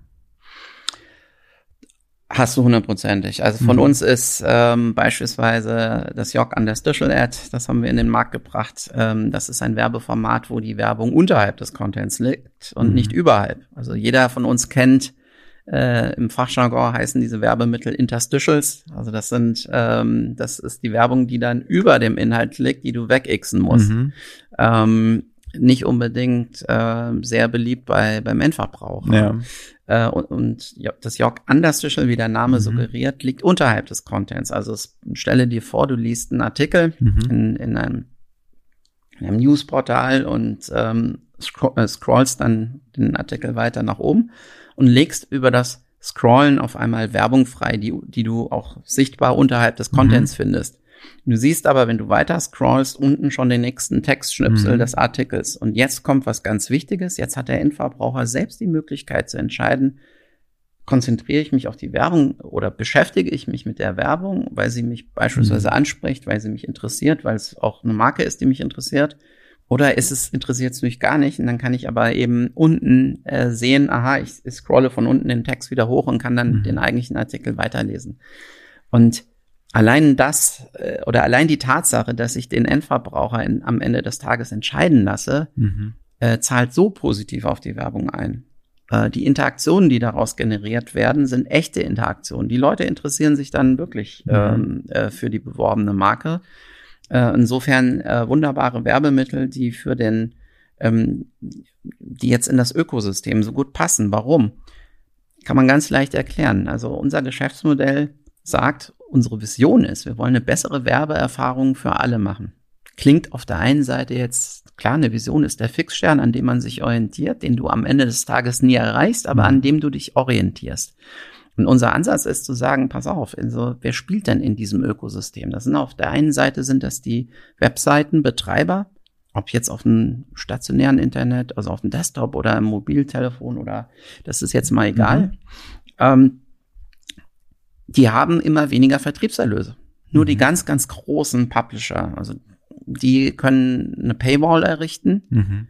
aber sie können von der Paywall natürlich alle nicht leben. Ja, mhm. also ich meine, eine Bild und eine, und eine, Welt haben eine ganz ordentliche Reichweite aufgebaut, auch mhm. Spiegel und so, jetzt alles ganz okay. Aber die sind natürlich alle auf Werbeerlöse angewiesen, weil die Vertriebserlöse zum Verkauf des Journalismus oder der journalistischen Inhalte äh, nicht ausreicht. Und das ist eine fundamentale Ver Verschiebung, die dort über die, Jahr, die letzten zehn Jahre stattgefunden hat. Ähm, die ganzen Verlage, Medienhäuser haben in der Vergangenheit neben den Werbeerlösen immer die natürlich die hohen Vertriebserlöse gehabt. Und es mhm. war dann ein wunderbares Geschäftsmodell. Und wenn es die auf der einen Seite eben nicht mehr gibt, dann werden die Werbeerlöse, die generiert werden, immer wichtiger. Ähm, und deshalb sind diese Betreiber von Webseiten oder von Portalen immer in der Schwierig in, in dieser ja in diesem Trade-off, also in diesem in diesem Konfliktverhältnis. Mhm. Ähm, mehr Werbung und dadurch vielleicht mehr Geld zu erlösen, ja. aber auf der anderen Seite die Gefahr zu ähm, äh, einzugehen, User oder Nutzer zu verlieren mhm. oder auch dem Nutzer eine schlechte Nutzer-Experience zu verschaffen. Also, ja. ähm, und das hat eben zur Folge, dass, ähm, dass der ein oder andere Nutzer sagt, nein, also dann lese ich nicht mehr das Portal X, sondern Y. Ja, mhm. und, und das ist das Schlimmste, was dir passieren mhm. kann, dass du als ähm, Medienunternehmen ähm, Reichweite verlierst. Und, und deswegen, jetzt kommen wir zu dem zweiten Mitspieler, nämlich Mhm. den Nutzern, die wollen die Inhalte, die wollen die Inhalte kostenlos. Mhm. Und sie wissen auch, dass sie eine Paywall nicht bezahlen müssen, weil sie auch die Inhalte auf anderen Portalen Mhm. kostenfrei lesen können. Aber sie möchten eigentlich auch nicht mit Werbung zugemüllt oder zugeballert werben, äh, werden, sondern sie möchten, ähm, sie möchten äh, wertvolle Informationen, wenn es denn in Form von Werbung passiert, oder eben attraktive Werbung. Und natürlich am Ende des Tages auch weniger Werbung. Ja? Mhm. Und jetzt haben wir den, den dritten Part, die Werbeindustrie, oder respektive nicht die Werbeindustrie, sondern die Werbetreibenden, äh, die natürlich über die klassischen Mediakanäle TV, Radio, Print, Kino immer schwieriger es haben, die Endverbraucher äh, zu erreichen. Und äh, natürlich deswegen ihre digitalen Werbeausgaben erhöhen. Mhm. Und ähm, es wird dort in dem ganzen Bereich von bis unheimlich viel angeboten. Und unser Teil, in dem wir uns positionieren, ist zu sagen, pass auf, bei uns kannst du sogenannte High-Impact-Formate kaufen, also besonders effektive Werbeformate, die hoch interaktiv sind, die sämtliche äh, multimedialen ähm, Möglichkeiten lassen, zu, für deine Werbeagenturen kreativ zu werden. Aber wenn du die auslieferst in hoher Reichweite, äh, dann hast du am Ende des Tages äh, wesentlich bessere Branding-KPIs, Mhm. als wenn du einfach nur Reichweite über Standard-Online-Banner einkaufst etc. Und, und das ist in der Tat ähm, ähm, ähm, der Fall. Also wir arbeiten da sehr stark mit Nielsen zusammen. Nielsen wird aber auch beauftragt natürlich von den Werbetreibenden, um genau diese äh, diese unsere Message zu verifizieren. Also stimmt das? Funktionieren diese Sonderwerbemittel besser? Und das Schöne ist, dass sie unheimlich hohe Uplifts, also unheimlich hohe Verbesserungen für die Werbetreibenden bringen.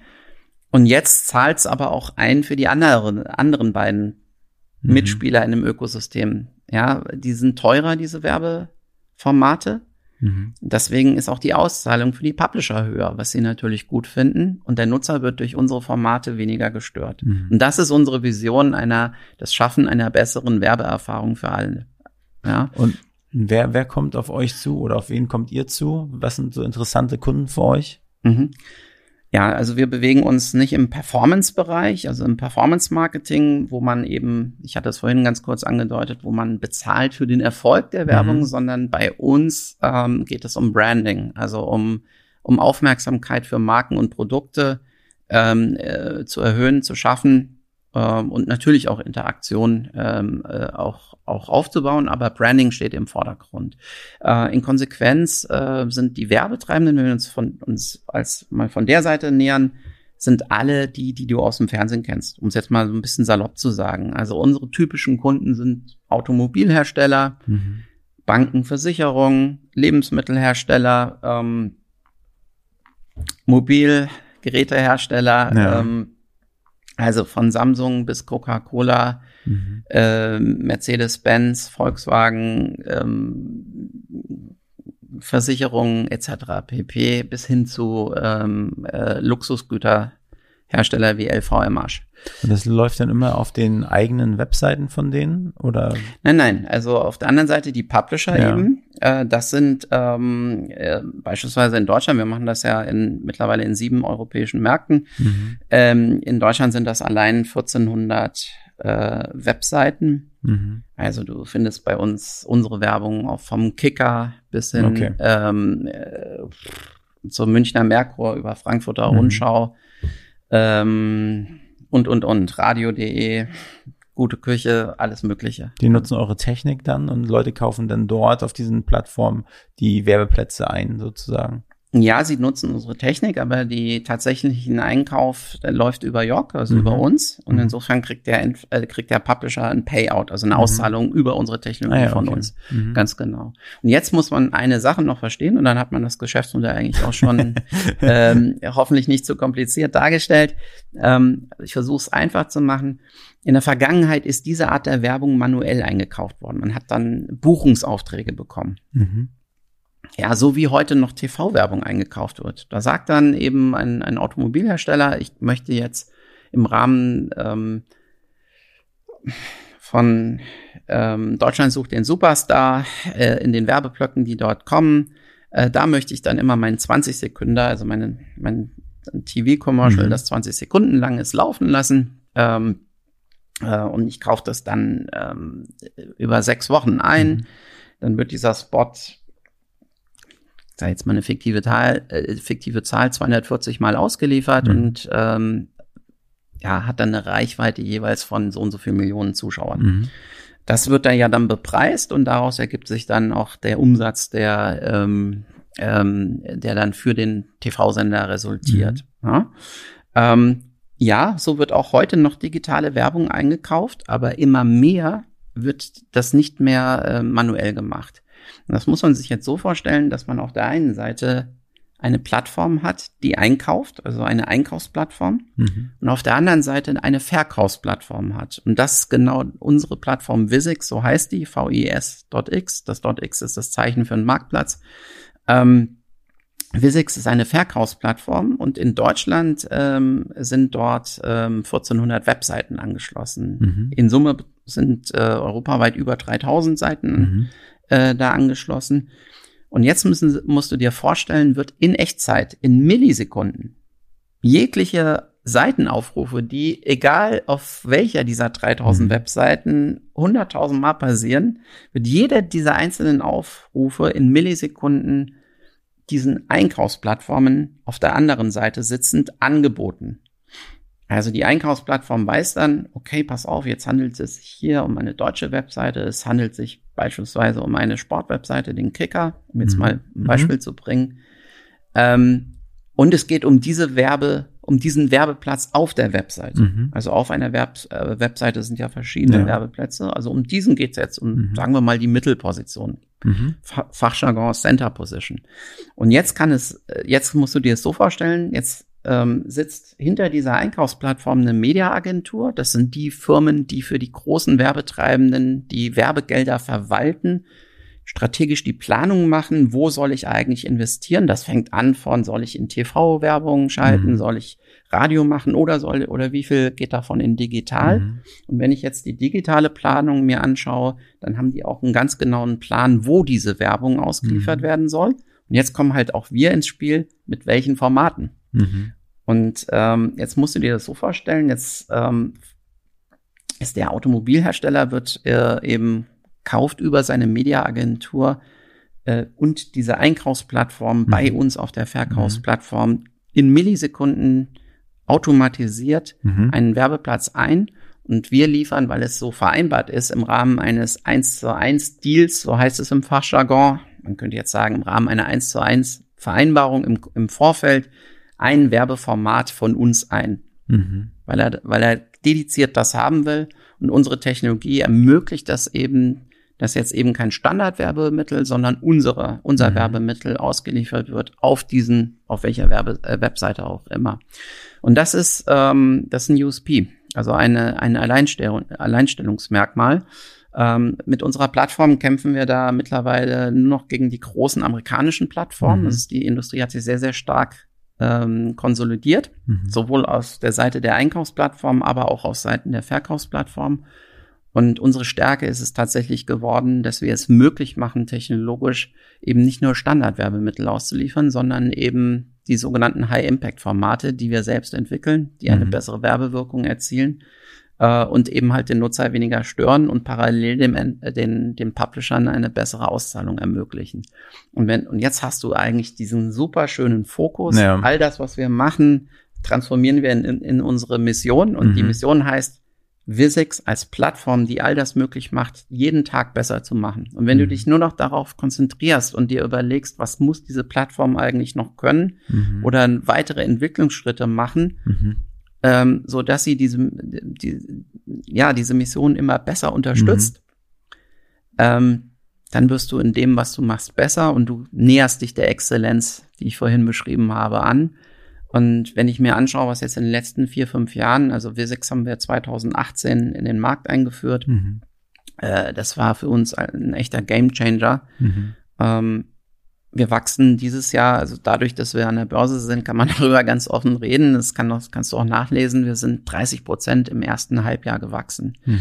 Ähm, die, die ganze Werbeindustrie ist dieses Jahr maximal Sie freut sich, wenn sie keine Verluste hinnehmen muss. Mhm. Im digitalen Kontext äh, gibt es natürlich verschiedene Bereiche, aber wenn man sich so den Bereich des Display-Advertisings anschaut, dann, dann bewegt man sich hier vielleicht irgendwo im Rahmen von fünf bis acht Prozent. Mhm. Und wir wachsen jetzt dieses Jahr mit 30 Prozent, äh, nachdem wir letztes Jahr mit 24 Prozent gewachsen sind und das Jahr davor mit 22 Prozent. Also mhm. siehst, welch super schöne Entwicklung wir haben.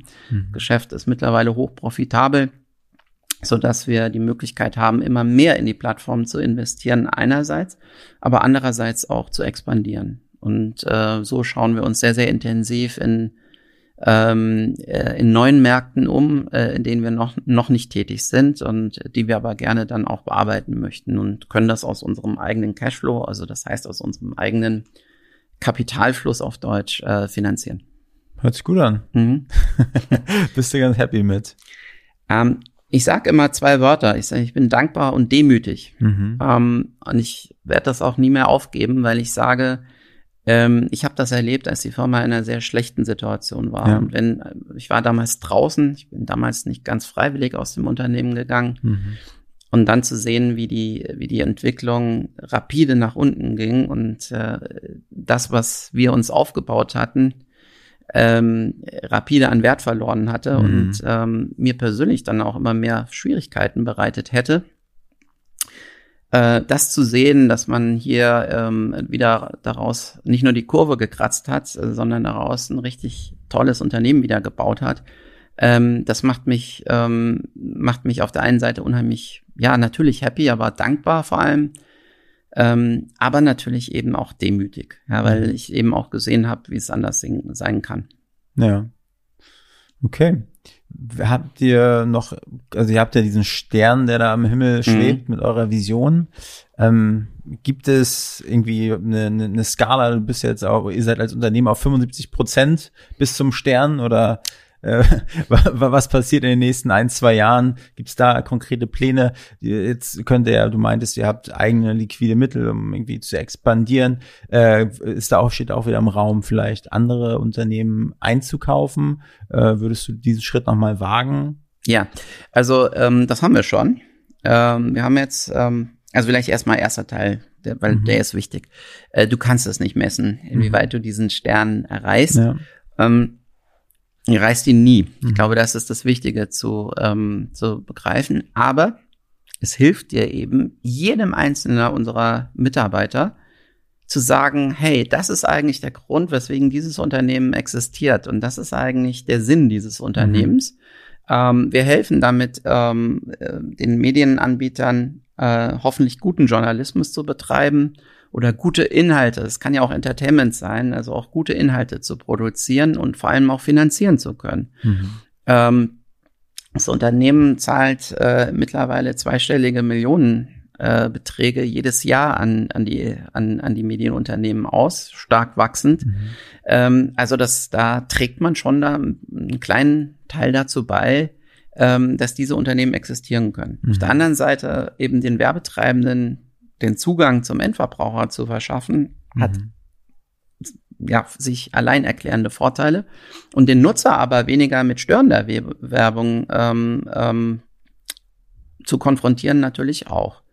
Und insofern ist, wird das immer irgendwo ein Stern bleiben, aber an dem richten wir uns immer aus und es mhm. hilft dir halt, ähm, ja, wie eben schon gesagt, jedem Mitarbeiter eigentlich zu erklären, warum wir das hier alles machen mhm. und auch zu motivieren. Und unsere Leute sind unheimlich stark motiviert, an diesen Themen zu arbeiten. Mhm. Ähm, ja, das so vielleicht noch mal zu dem Zielerreichungsgrad ja. ähm, der Vision.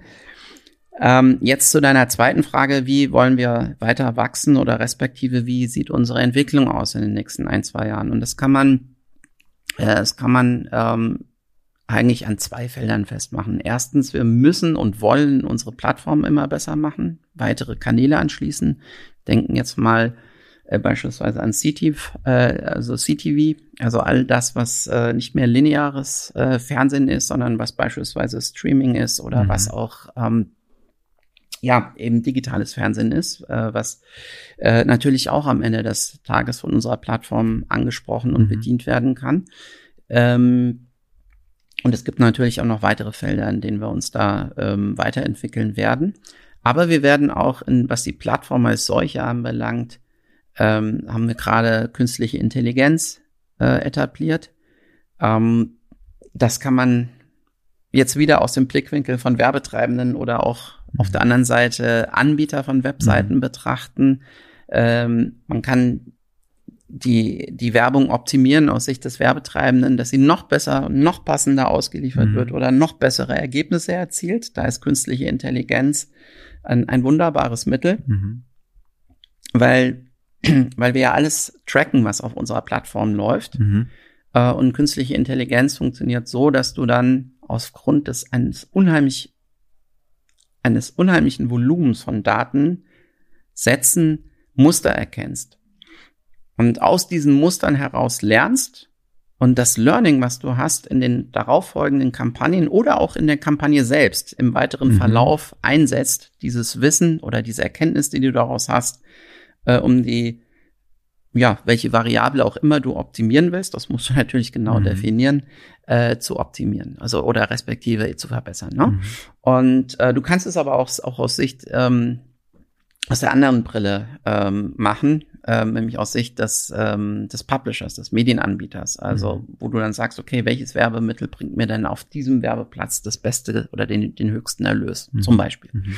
Also insofern, künstliche Intelligenz ist äh, ein, ein Riesenthema, was äh, in unserer Industrie ähm, gerade anfängt zu entwickeln. Und wir haben hier ähm, vor einem Jahr sehr, sehr, ach, also schon länger, aber so wirklich vor einem Jahr ganz intensiv da rein investiert und haben jetzt also die ersten Lösungen. Und das ist auch wieder sowas, ja, wenn du dich auf ein Thema fokussierst, dann wirst du in dem, was du machst, besser. Und das ist ein wunderbares Beispiel. Also wir werden hier sehr viel in der Zukunft sehen, wie auch äh, künstliche Intelligenz mhm.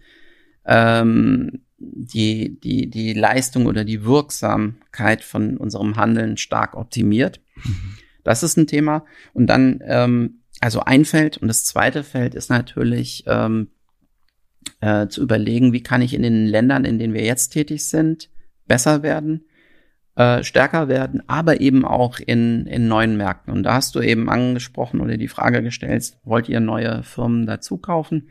Wir haben das bereits getan. Wir haben vor anderthalb Jahren äh, in Zürich eine Firma in der Schweiz erworben. Mhm die sich äh, im Schweizer Markt genau in dem Kontext bewegt, aber keine eigene Technologie hat. Das ist für mhm. uns immer wichtig, weil wir wollen ja mit unserer Plattform mhm. ähm, das Volumen immer mehr erhöhen, dass also mhm. also quasi das Geschäft, was dann national betrieben wird, sukzessive auf unsere Plattform mhm. transformiert wird. Ähm, ja, und wir haben im März dieses Jahres in, in Finnland ein, ein mhm. Unternehmen erworben und äh, so bauen wir also die Reichweite unserer Plattform immer mehr aus. Also ja. wir erreichen jetzt äh, knapp 100 Millionen Menschen in Europa. Mhm. Also schon ganz, ganz ordentlich. Ähm, unser Ansatz ist immer in den Ländern, in denen wir sind, zu den Top-Angeboten zu gehören. Also mhm. um dir das ein bisschen zu, zu illustrieren. Äh, in, in Deutschland erreichen wir mittlerweile über 50 Millionen äh, äh, Menschen. Ähm, das ist eine Reichweite, die äh, auf dem Niveau einer Axel Springer oder mhm. eines Ströer ähm, oder einer Pro7 Sat1 Media äh, liegt oder von anderen großen äh, Anbietern. Und das ist wichtig für uns, weil wir natürlich ähm, äh, somit ähm, sagen, pass mal auf, wir haben nicht nur die Reichweite, die die anderen haben, sondern bei uns, lieber Werbetreibende, kriegst du auch eben diese besonders gut funktionierenden Werbeformate. Mhm. Und wir können sie eben halt, sofern du das möchtest, auch im automatisierten Einkauf mhm. äh, ausliefern. Ja? Und das verschafft uns als Firma eben den, den, äh, ja, doch diesen, diese sogenannte Unique Selling äh, Proposition. Wie sieht's bei euch so, was, was Employer Branding angeht? Also wie viele, wie viele Mitarbeiter habt ihr bei euch? Mhm. Also jetzt momentan rund 120, sehr stark gewachsen. Vor einem Jahr waren wir 75 und mhm. können Sie sehen, sehr starkes ja. Wachstum. Ja, Employer Branding ist ähm, ist ganz, ganz natürlich für alle, ist ja. alle wichtig. Ähm, in diesen Zeiten, wir schaffen es, aber durch das, was wir machen, die Leute zu attrahieren. Also die Leute haben bei uns Spaß zu arbeiten. Wir haben, und das kann man auch sagen, gerade in den letzten fünf Jahren immer bessere Leute ins Unternehmen dazu mhm. holen können. Ähm, darüber sind wir unheimlich glücklich. Äh, es hat damit zu tun, dass wir beispielsweise Entwicklern ein, ein Umfeld bieten, ähm, dass man, wenn man sich für diese Thematik interessiert, eben auch suchen muss als Entwickler. Ja, und wenn die das dann finden, sagen sie, boah, das finde ich spannend, hier ja. eine Plattform zu bauen, die zum Wachsen zu bringen, zum Skalieren zu bringen. Mhm. Ähm, du musst halt die richtigen, ähm, also Gott sei Dank haben wir die richtigen Aufgaben. Und dann findest du es halt auch, die, die Leute zu finden. Mhm. Äh, schaffst du es auch, die Leute zu finden, ja. Und wie schafft ihr es, die Leute langfristig an euch zu binden im besten Fall? Weil das mhm. ist ja auch immer so ein Thema. Ja, bei uns ähm, ist definitiv eins immer wichtig. Äh, das wurde, müssen wir noch ein bisschen klarer auch kommunizieren. Äh, aber die Leute, die bei uns im Unternehmen sind, die, die erfahren eins. Sie merken, dass sie relativ schnell äh, in ihrem Bereich Verantwortung übernehmen. Mhm. Und, und das per se ist ähm, aus meiner Überzeugung doch ein ganz wichtiger Faktor, um, um einen attraktiven Arbeitsplatz ähm, anbieten zu können oder auch eben sich wohlzufühlen aus Sicht des Arbeitnehmers bei einem Unternehmen mhm. und auch motiviert zu sein. Ganz wichtig. Und ähm, das wird oft immer nur erzählt. Mhm. Ähm, bei uns ist es äh, gelebte Praxis, weil so ein Unternehmen kann nur wachsen, äh, wenn die Leute, die, ob sie jetzt programmieren, ob sie verkaufen, ob sie Publisher betreuen, ob sie in der Verwaltung arbeiten, also sprich in, in zentralen Funktionen arbeiten. Ähm, ja, wenn du dort exzellente Leute hast, nur dann kannst du, ähm, dann kannst du dich so als Unternehmen entwickeln, weil sonst schaffst du das gar nicht, mhm. weil da kommt so viel Arbeit, ähm, ähm, so viel neue Themen auf dich zu mhm. und du musst das halt auch wollen. Und es gibt auch Mitarbeiter, das muss man auch ganz klar sagen, die wollen das auch gar nicht und die fühlen sich dann vielleicht in so einem Kontext gar nicht wohl. Ja. Ja, und das haben wir natürlich auch erlebt, ja. Aber die Leute, die sagen, ich möchte was, äh, ich möchte Verantwortung übernehmen, ich möchte mich auch, jetzt mal Entwickler als Beispiel, mhm. ich möchte wirklich da auch meine eigenen oder versuchen, meine eigene Handschrift reinzubringen und ein Thema nach vorne zu bringen. Ähm, ja, die haben, die haben dann natürlich ähm, freie Fläche mhm. zum Arbeiten sozusagen. Ja. Und das, das ist so unser Ansatz, die Leute zu, ähm, ähm, ähm, ja, zu halten und zu motivieren. Aber natürlich, äh, wir, wir bezahlen auch überdurchschnittlich. Ich glaube, ja. das gehört auch dazu. Das mhm. darf man nicht, muss man nicht verschweigen, überhaupt ja. nicht. Das gehört aus unserer Sicht dazu. Ähm, und wir äh, gehen jetzt auch weitere Schritte. Also ähm, mhm. Bilden die Leute, versuchen wir sie aktiv weiter auszubilden oder auch mhm. hier Programme aufzubauen. Mhm. Also insofern, ja, ja, es, ähm, es darf nicht langweilig werden. Ne? Mhm. Es muss spannend bleiben und ich, und ich muss auch sehen, äh, oder, oder das ist das Schöne, jeder einzelne Mitarbeiter kann eigentlich den Erfolg dessen oder das, was er macht, mhm. äh, am Erfolg ablesen, an seinem eigenen persönlichen Erfolg. Ja? Und das, ich glaube, das ist immer ganz wichtig, wenn du siehst, was ist eigentlich der Output dessen, was ich tue den eigenen Stern auch für sich zu haben. Ja, ne? absolut, ja. absolut. Ähm, Gibt es gerade Positionen, die du gerne besetzen würdest? Wahrscheinlich viele. Ja, also wir sind kontinuierlich auf der Suche nach Entwicklern. Ja, ja also haben jetzt ähm, äh, in den letzten zwölf Monaten ähm, knapp 20 Entwickler eingestellt. Mhm. Äh, wir ähm, sind aber auch auf der Suche nach äh, immer nach Vertriebsleuten. Mhm. Äh, das sind die Menschen, die mit den Mediaagenturen im Austausch sind, die also mhm. dann überlegen mit der Mediaagentur, hey, welches JOC-Werbeprodukt kann ich jetzt für Mercedes-Benz einsetzen, so dass mhm. deine Ziele Mercedes entsprechend am besten er, ähm, mhm. erreicht werden. Ähm, ja, wir suchen natürlich auch sogenannte Ad-Ops-Kollegen, mhm. Ad-Operations-Kollegen. Das sind ähm, das sind die Menschen, die eigentlich äh, das alles auf die Straße bringen, was, mhm. äh, was da konzipiert wird oder auf der anderen Seite verkauft wird. Ne? Das mhm. muss ja dann auch äh, ins richtige Leben gebracht werden, ähm, die dann halt eben die Deals und die Kampagnen betreuen. Ja. Genau. Also in, in jedem Bereich der Firma suchen wir Leute. Ähm, und das natürlich auch nicht nur in Deutschland. Ja. Also ich habe gesehen, auf der Jog-Seite gibt es einen Karrierebereich und wahrscheinlich werden dort auch alle äh, vakanten Stellen ausgeschrieben sein, oder? Ja, sollte, sollte eigentlich der Fall sein. An dieser, an dieser Stelle yoc.com, richtig? Richtig. Slash ja. Karriere. Ja, ganz genau. Für alle, die, die Deutsch können, das ist recht einfach jetzt. Ganz genau, ja. Ja, gut. Wir sind, glaube ich, am Ende des Podcasts angelangt. War sehr, sehr spannend. Ich war wirklich also so ruhig wie schon lange nicht mehr in einem Podcast. Ich habe einfach gelauscht und äh, ja, habe mich beriesen lassen, war sehr, sehr spannend, vor allen Dingen auch die Geschichte mit dem, mit dem Porsche am Kran und äh, was daraus so alles entstanden ist. Ich meine, so, ich hab, war natürlich da, keine Ahnung, äh, ich bin ja noch zur Schule gegangen, ne, aber trotzdem hat man ja auch so das SMS-Zeitalter, das Klingelton-Zeitalter hautnah miterlebt, ne? Und es ist schon spannend äh, zu hören, dass ihr auch damals schon eine, eine Vision hattet oder wusstet, okay, technisch, das wird kommen, das wird irgendwann soweit sein und ihr habt eigentlich quasi ein Geschäftsmodell aufgebaut, um erstmal äh, das mitzunehmen, was geht, um dann in Lauerstellung zu sein, um dann richtig zuzuschlagen und wie es den Anschein macht, äh, trägt es ja jetzt Früchte nach, nach neuer Fokussierung und Hört sich, hört sich sehr gut an. An dieser Stelle vielen Dank für deine Zeit. Ich danke dir. danke. Und äh, letzte Frage von mir. Wen würdest du gerne als äh, nächsten Gast hier im Podcast hören wollen? oh je, das ist, äh, das ist schwer. Ich habe, ähm, ja, puh, wen würde ich da gerne sehen? Also, puh, Vielleicht lädst du mal den Urs Fischer ein. Das ist der Trainer von Union Berlin. Äh, ja. Äh, Gerade als Trainer, äh, als Fußballtrainer des Jahres gewählt worden. Okay. Also ich bin natürlich glühen oder glühender Eintracht Frankfurt-Fan. Ja. Ähm, aber nichtsdestotrotz muss man die Leistung dieses Trainers äh, kann man mhm. nicht äh, hoch genug würdigen, ja. die, diese Mannschaft in, in die Champions League geführt zu haben. Mhm. Ich glaube, der hätte unheimlich viel zu erzählen, wäre vielleicht ein äh, doch ein spannender Gesprächspartner. Ähm, ansonsten ähm, äh, ja, also überleg doch mal, ob du den äh, von Schirach, den Autor einlädst. Den mhm. finde ich auch äh, wahnsinnig toll. Ja. Also ähm, mit seinen Kurzgeschichten, die man mhm. wunderbar lesen kann. Ja, mhm. also von der hat auch mal eine Menge zu erzählen. Ähm, ja, politisch würde ich sagen, äh, würde ich gern mal hier den Christian Lindner hören. Ja, okay.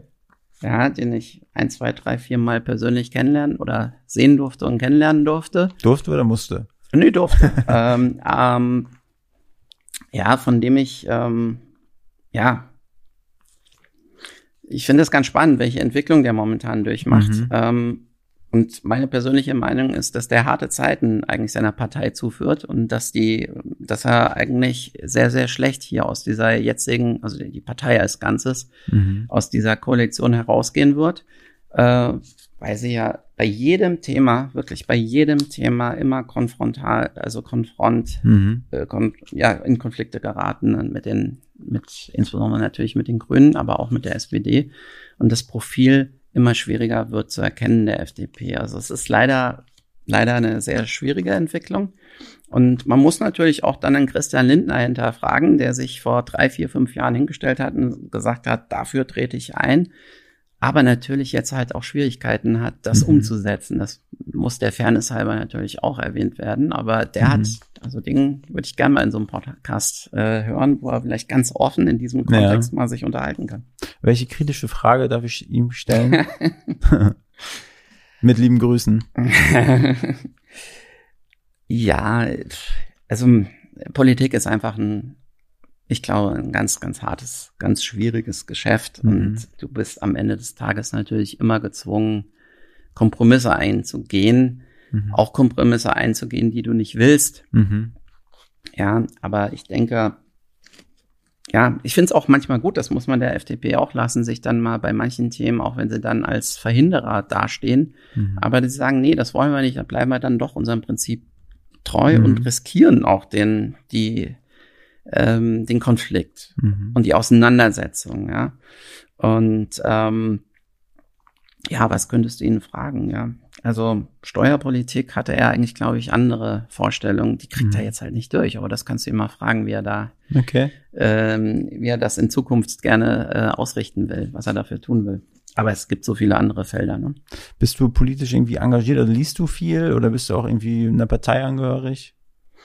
Ähm, also ich war tatsächlich früher mal in einer Partei, das ist ja. richtig, äh, in einer Jugendorganisation. Ähm, ich lese sehr viel. Das ist, glaube ja. ich, genau das, was, was du ansprichst. Also ich bin eher Beobachter, mhm. überhaupt nicht aktiv und mhm. bilde mir meine Meinung. Ähm, mit, mit der Bild. Nein. äh, meine, meine Lieblingszeitung ist die FAZ, eindeutig. Ja. Also ich sage immer, dass der, ähm, dass der die Kommentarspalte rechts Mhm. den Kaufpreis dieser Zeitung alleine wert ist. Alleine das zu lesen am Tag, damit hast du eigentlich das zentrale Thema Ja. oder ein zentrales Thema ähm, unheimlich intelligent dargestellt und auch eine, ähm, ja, auch eine ziemlich klare Aussage da immer drin. Also Mhm. ich glaube, was den Journalismus anbelangt, in Deutschland ist die FAZ nicht zu schlagen.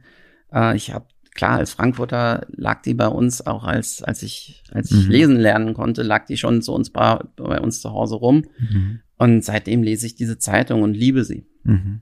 Mhm. Okay, vielen lieben Dank für die Empfehlung. Hätte ich, wäre auch meine andere Frage gewesen, weil ich immer noch auf der Suche bin nach einem vernünftigen Medium, was relativ neutral berichtet.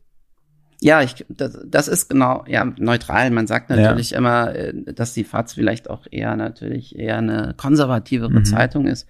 Äh, Ich bin persönlich gar nicht so der Überzeugung. Die sind, auf jeden Fall sind sie auch kritisch. Mhm.